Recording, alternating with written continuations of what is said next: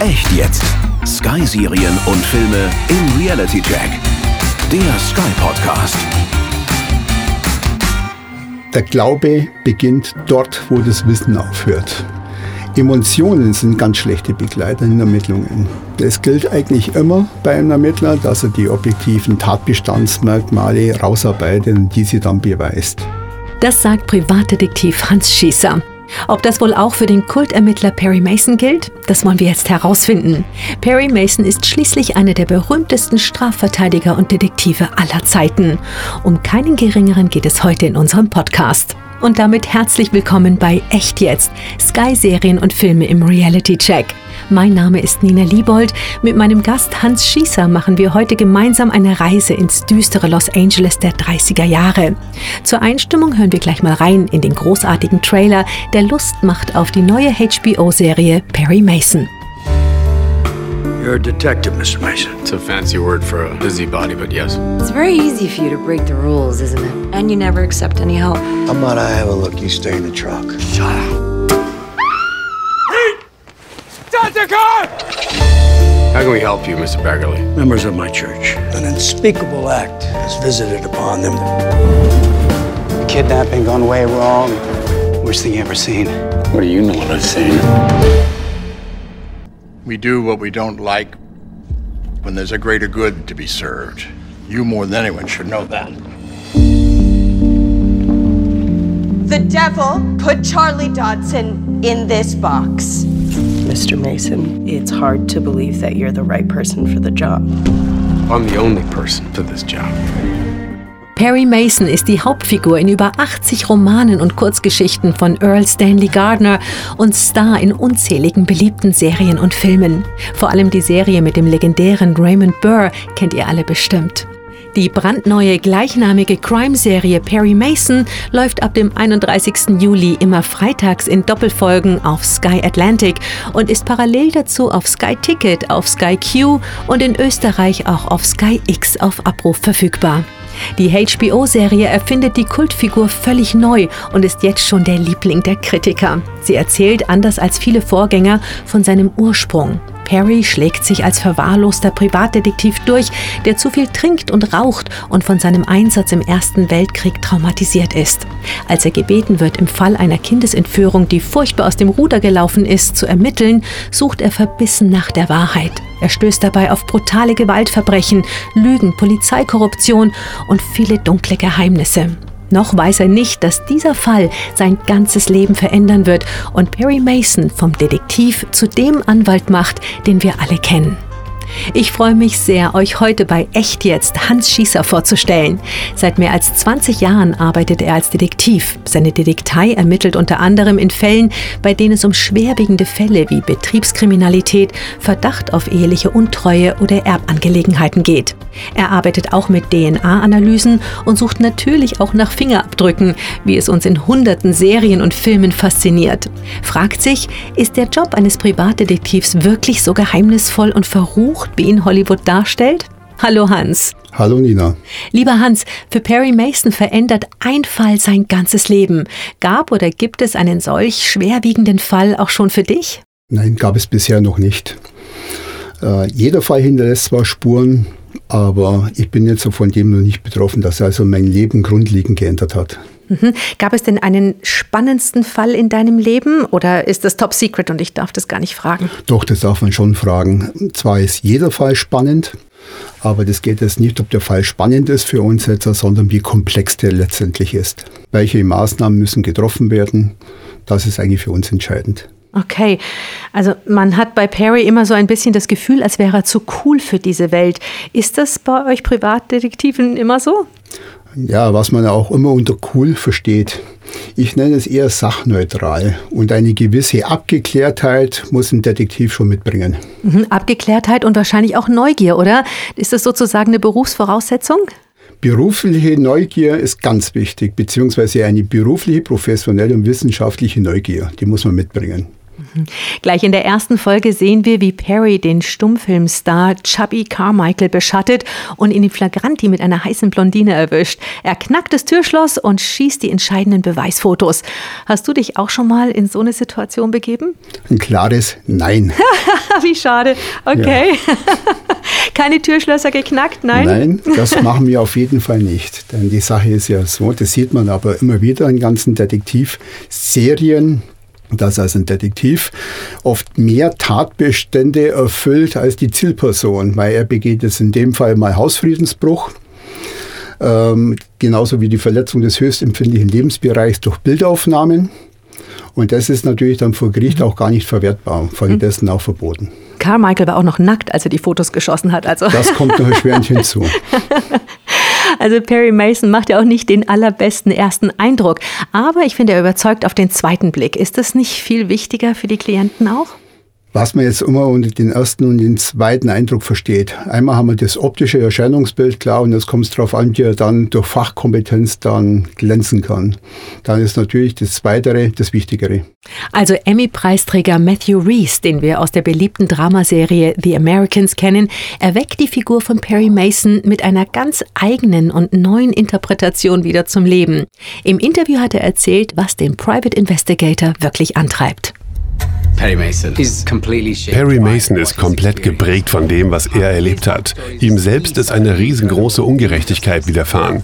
Deshalb ist seine größte Motivation die Gerechtigkeit. Aber dafür bewegt er sich auch oft in Grauzonen. Da kommen wir jetzt gerade darauf zurück, was wir gerade gesagt haben. Muss man sich als Privatdetektiv auch manchmal in Grauzonen, vielleicht sogar in die Illegalität begeben, um Gerechtigkeit zu erlangen? Es kommt immer wieder vor, dass man sich in einer Grauzone bewegt. Man darf das Gesetz biegen, aber man darf es nicht brechen. Das ist so der Grundsatz. Und ich unterscheide bei allen Maßnahmen, sind sie kriminalistisch wertvoll oder sind sie zum Beweis geeignet bzw. zugelassen. Und das ist eigentlich das, was jeder in der Ermittlungsbranche wissen muss. Mhm. Also um die Wahrheit herauszufinden, geht Perry ja sogar so weit, eine Leiche zu stehlen. Jetzt gehen wir mal davon aus, dass du das noch nicht gemacht hast, ja? Aber ist es tatsächlich so, dass man als Privatermittler öfters in unangenehme Situationen sich begibt? Oder sag mir, was war denn die unangenehmste Situation, in du dich für einen Fall begeben hast? Gut, sagen wir mal, ab wann ist es unangenehm? Das ist also bei jedem anders gelagert. Es ist unangenehm, zum Beispiel nach einer Einschleusung, wenn man also Kontakt zu der Zielperson oder zu den Zielpersonen aufgebaut hat oder gar ein äh, menschliches Miteinander stattgefunden hat und dann muss man dann irgendwann mal vor Gericht gegen diese Personen aussagen. Das ist unangenehm. Oder das ist für mich unangenehm. Ja, das kann ich mir vorstellen. Vor allen Dingen, weil dann schon eine Beziehung besteht, ja, vielleicht auch auf einer freundschaftlichen Basis. Genau. In der Serie hat Perry selbst viele Probleme, die er aber nicht löst. Dafür widmet er sich den Problemen von anderen Menschen. Ist das so eine Art Vermeidungstaktik? Muss man da als Detektiv aufpassen, dass man seine eigenen Probleme dann doch noch im Kopf behält? Jeder in der Ermittlungsbranche ist gut beraten, wenn er seine eigenen Probleme nicht im Beruf mit einbringt. Ansonsten bleibt die Objektivität bzw. die Professionalität auf der Strecke.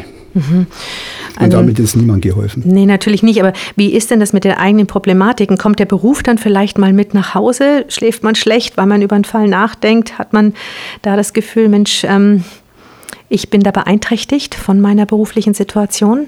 Ja, das kommt immer wieder vor. Also es gibt schon Fälle, die bereiten schlaflose Nächte wo man auch wieder gedanklich ein bisschen nachbereitet, aber man braucht immer dann letztendlich oder am Ende des Tages eine gewisse professionelle Distanz. Mhm. Perry schleicht sich ja in fremde Häuser, darüber haben wir schon gesprochen, keine gute Idee, legt sich mit Kriminellen an und begibt sich eigentlich andauernd in Gefahr. Hans, wie mutig muss man denn sein in diesem Beruf? Mut, ja, Mut darf man halt nicht mit Leichtsinn verwechseln und was die Prämisse ist, Eigensicherung geht vor. Okay, also die Serie spielt ja auch viel mit Klischees. Was würdest du sagen, ist das meistverbreitete Klischee über Privatermittler und stimmt's? Also vorab erstmal, die Klischees stimmen weitläufig nicht. Äh, es wird immer so dargestellt, als wenn die Privatermittler oder die Detektive sich in einem rechtsfreien Raum bewegen und alles, was technisch möglich ist, ist erlaubt. Und dem ist also nicht so. Wir sind also wirklich rechtlich in einem ganz engen Korsett und aus dem können wir auch nicht raus. Denn am Ende des Tages zählt der Beweis und der muss vor Gericht zählen. Okay, hast du einen Trenchcoat? Nein. Was? Nicht mal das. Hast du einen Schlapphut? Auch den habe ich nicht. Und Rauchst du Pfeife? Das wollte ich gerade sagen. Und Pfeifen rauchen tue ich auch nicht. Also jetzt hör mal. ja, muss, ich ja, muss ich ja bezweifeln, dass du wirklich Privatdetektiv bist. Doch, ich bin's. ohne Pfeife, ohne Trenchcoat, ohne Schlapphut. In der Serie spielt ähm, die TV-Predigerin Sister Alice auch eine wichtige Rolle, denn sie glaubt fest an die Unschuld der angeklagten Mutter. Perry Mason und Sister Alice suchen beide nach der Wahrheit. Er also über Beweise und sie über ihren Glauben und ihre Überzeugung.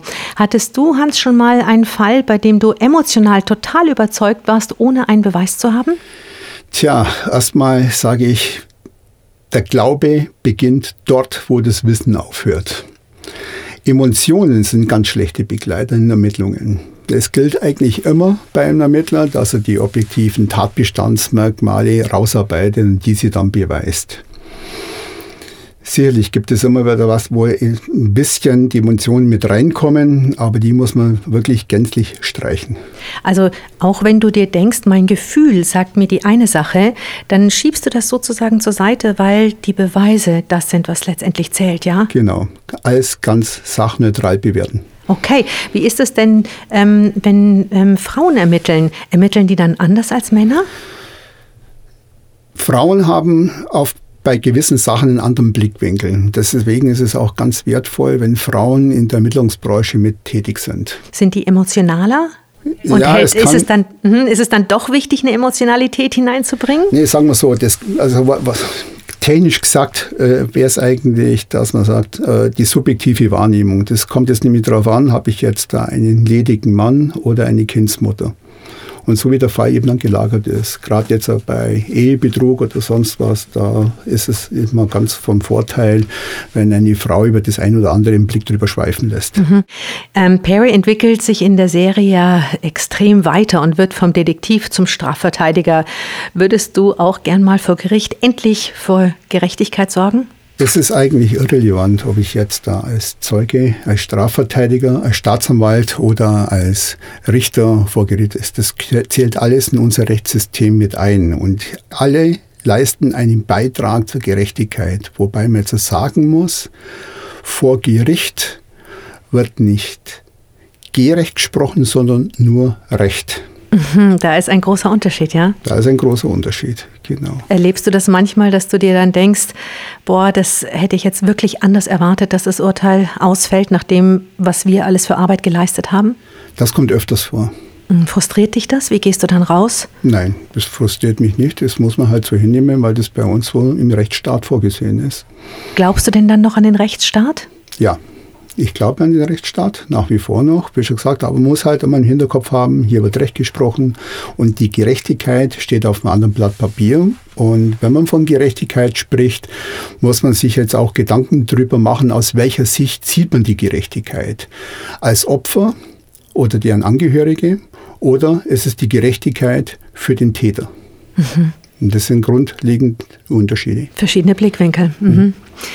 Perry Mason hat eine Kamera und entwickelt seine Bilder in der Serie noch. Das ist ja heute mit unserer modernen Technik eigentlich total überflüssig geworden. Es hat sich ja wahnsinnig weiterentwickelt. Inwiefern macht denn das Handy und auch andere technische Innovationen deinen Job heute viel leichter? Sagen wir so, die Technik nimmt natürlich die ein oder andere Arbeit ab oder hat bestimmte Sachen leichter gemacht. Der Nachteil wiederum ist das, gerade jetzt, wenn man im Bereich IT-Forensik tätig ist, man hat riesen Datenmengen zum Auswerten. Und das macht die Sache dann wieder ein bisschen schwerer. Aber ansonsten gibt es viele Sachen, die also die Technik das eine oder andere erleichtert. Meinst du, Perry Mason wäre erfolgreicher gewesen mit unserer Technik heutzutage? Das kann man so nicht sagen, denn man muss auch mit der Technik dementsprechend dann auch umgehen. Ob das jetzt leichter ist, lassen wir mal dahingestellt. Es gibt auch viele Privatermittler, gerade sage ich jetzt mal noch meine Generation 50 plus, die können mit Technik nicht ganz so toll umgehen. Ja, und dann hemmt es dann eher, als es dann zielführend ist oder eine, eine Erleichterung wird. Ja gut, dann muss man sich wahrscheinlich mit Computern richtig gut auskennen und die Hälfte der Arbeit ist dann wahrscheinlich eine ganz andere, als im Auto zu sitzen und jemanden zu beschatten, oder? Vieles, genau. Also die ganze vorbereitenden Maßnahmen für eine Ermittlung, die findet erst einmal im Büro statt. Das heißt, es werden erstmal sämtliche Informationen gesammelt. Da gibt es natürlich einen ganzen tollen Fundus, wie Facebook und Co. Und erst später geht es dann raus auf die Straße und dann kommt es, wie es auch vor 100 Jahren der Fall war, dass man wirklich im Auto sitzenderweise oder in einem Gebäude raus, dass man dort dann sein Objekt dann observiert. Mhm. Facebook und Co. war so ein spezielles ähm, Nennwort. Das ist tatsächlich so, dass ihr erstmal über diese ganzen ja, Instagram, Facebook-Accounts geht und euch da schlau macht, oder? Genau, über die ganzen einschlägigen sozialen Netzwerke. Cat Goodson ist Post-Production Producer bei Perry Mason und gibt uns einen kleinen Einblick hinter die Kulissen der Serie. Wenn du dir eine 60-minütige Serie ansiehst, stecken ungefähr 6000 Minuten Drehmaterial dahinter. Unsere Aufgabe ist es, darin das Gold zu finden und 60 Minuten mit diesem Gold für die Zuschauer zu füllen. Gilt das nicht auch für die Detektivarbeit?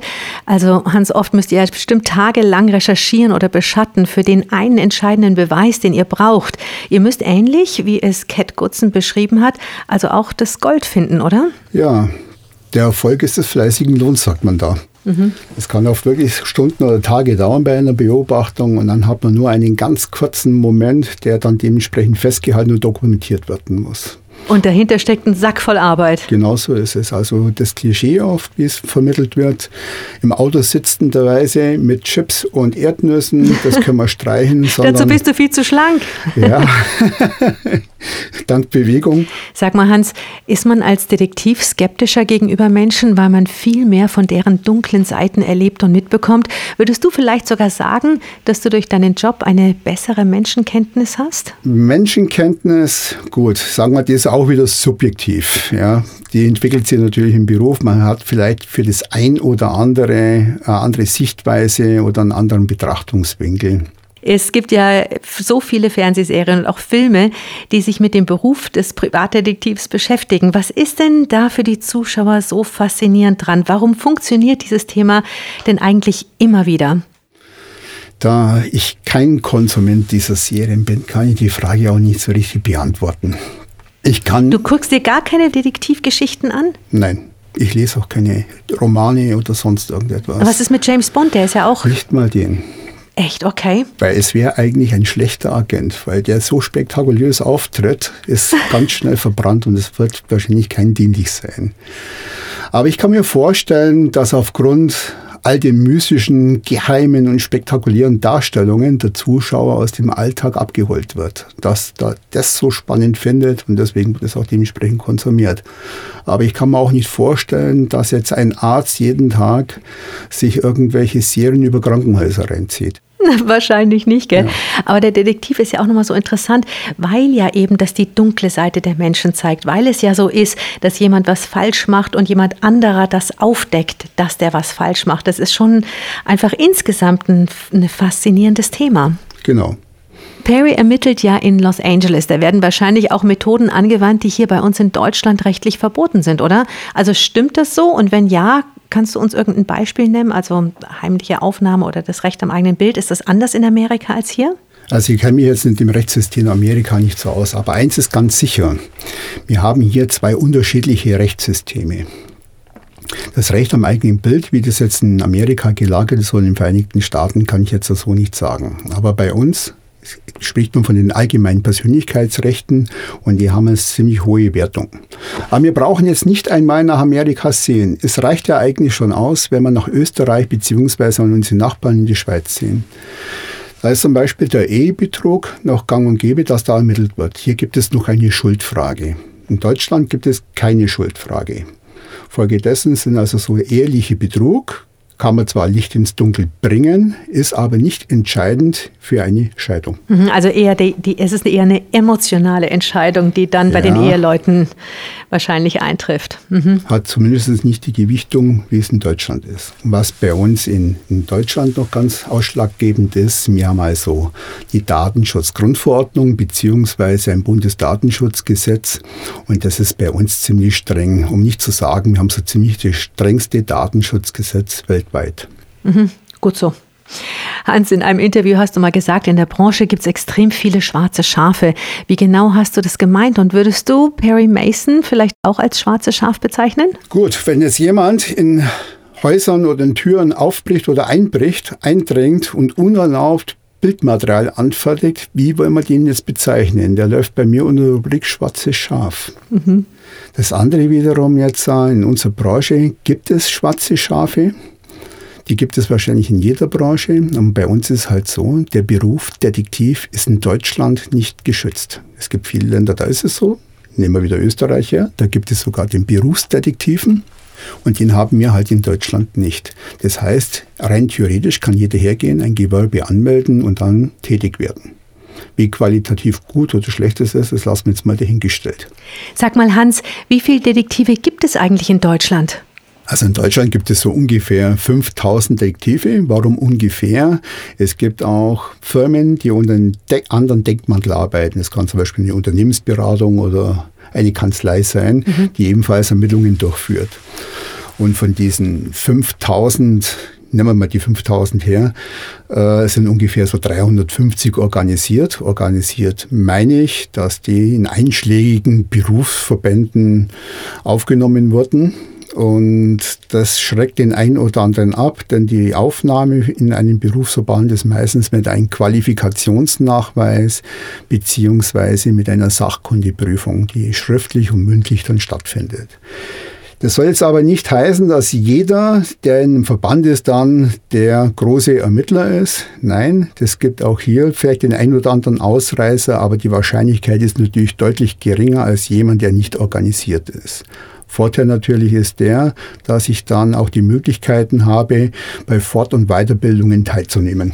Mhm. Und das meintest du mit, der Beruf ist nicht geschützt, also jeder kann, aber da gibt es dann doch Unterschiede. Der eine bildet sich weiter, macht die Prüfung und der andere ermittelt halt auf ja, freier Bahn. Gutdünken auf Gutdünken, mhm. genau, mit der Hoffnung, dass es am Ende des Tages passt. Perry Mason wird ja auch oftmals angefeindet, unter anderem auch dafür, dass er die Menschen bespitzelt. Aber das ist ja gar nicht das, was ein Privatdetektiv macht, richtig? Richtig, das, das stößt mir immer wieder auf, der Begriff bespitzeln sondern das, was wir machen, ist ermitteln. Das heißt, das kann sein, dass ein vermeintlicher Täter auch entlastet wird. Kommt immer wieder vor. Das heißt, dass die Arbeitskollegen den jeweiligen oder die jeweilige Person denunzieren will oder mobben möchte, sagt man so Neudeutsch. Und dann kommt am Schluss des Tages oder am Ende des Tages dann ein ganz anderes Ergebnis raus. Das heißt, die Maßnahmen, was wir fahren, sind immer möglichst objektiv. Und das kann eine Person B beziehungsweise auch entlasten. Mhm. Timothy Van Patten hat bei fünf von acht Perry Mason-Folgen Regie geführt. Im Interview hat er erklärt, welche starken Gegensätze ihn an der Serie gereizt haben. Die Wirtschaft im LA der 30er Jahre lag am Boden. Doch das wurde von Hollywood überstrahlt. Und da ist dieser verlorene Mann, der sich mit nichts und niemandem wirklich verbunden fühlt, bis er den einen Fall bekommt, der sein Leben verändert. Sag mal, Hans, nach dem, was wir jetzt alles von dir gehört haben und auch was wir bei Perry Mason gesehen haben, sind die Dinge denn nicht eigentlich immer anders, als sie scheinen? Es kommt immer auf den Blick des Betrachters drauf an. Wir müssen immer unterscheiden zwischen Fiktion und Realität. Und von welcher Realität sprechen wir denn oder von welcher Gerechtigkeit sprechen wir? Wir unterscheiden da ebenfalls, haben wir wie vorhin schon mal kurz angesprochen, die justiziale Gerechtigkeit oder die subjektiv auf die jeweilige Person zutrifft, sprich Täter, Opfer, Angehörige. Hans, was ist denn nun dein Fazit des Reality-Checks für Perry Mason? Wie sieht es denn aus mit dem Wahrheitsgehalt bei Perry Mason? Also die Perry Mason, die Serie, finde ich also sehr unterhaltsam, ist gut bei mir angekommen, kann ich auch wärmstens weiterempfehlen, aber von der Realität sind wir schon ein Stück weit entfernt. Mhm. Hier sehen wir mal den Perry Mason als Detektiv, wie er alles abarbeitet und dem ist halt im richtigen Leben nicht so. Das ist immer Teamarbeit, jeder hat seinen Schwerpunkt, den er abarbeitet. Ja, und so kommt man dann am Schluss zum Ergebnis. Aber so als Einzelkämpfer auf weiter Flur, nein. Lieber Hans, danke für deine spannende Perspektive und deine Zeit. Gerne, Nina. Und immer wieder. Hans Schießer, Privatdetektiv. Ich hoffe, wir haben euch Lust gemacht, die dramatische neue Crime-Serie Perry Mason von HBO exklusiv bei Sky anzuschauen. Sie ist seit 31. Juli immer freitags in Doppelfolgen auf Sky Atlantic zu sehen, sowie auf Sky Ticket über Sky Q und in Österreich auch mit Sky X auf Abruf verfügbar. Mehr Crime in Serie liefert euch True Detective, die bahnbrechende erste Staffel mit Matthew McConaughey und Woody Harrelson in den Hauptrollen, sowie Staffel 2 mit Colin Farrell und Staffel 3 mit Mahashala Ali streamt ihr ebenfalls jederzeit auf Abruf mit Sky Ticket, Sky Q und Sky X. Jetzt aber vielen Dank fürs Zuhören. Schön, dass ihr gemeinsam mit uns einen Blick nicht nur hinter die Kulissen geworfen, sondern auch einen Reality-Check in die Gegenwart gemacht habt. Wenn ihr noch mehr über die vielen hochkarätigen Serien und Filme bei Sky erfahren wollt, schaut einfach jederzeit im Web auf www.sky.de oder www.sky.at vorbei. Ich bin schon gespannt auf den nächsten Reality-Check der Sky-Serien und Filme und freue mich, wenn ihr wieder mit dabei seid. Viel Spaß mit den Serien und Filmen von Sky. Eure Nina Liebold. Der Sky Podcast. Echt jetzt. Sky-Serien und Filme im Reality Check.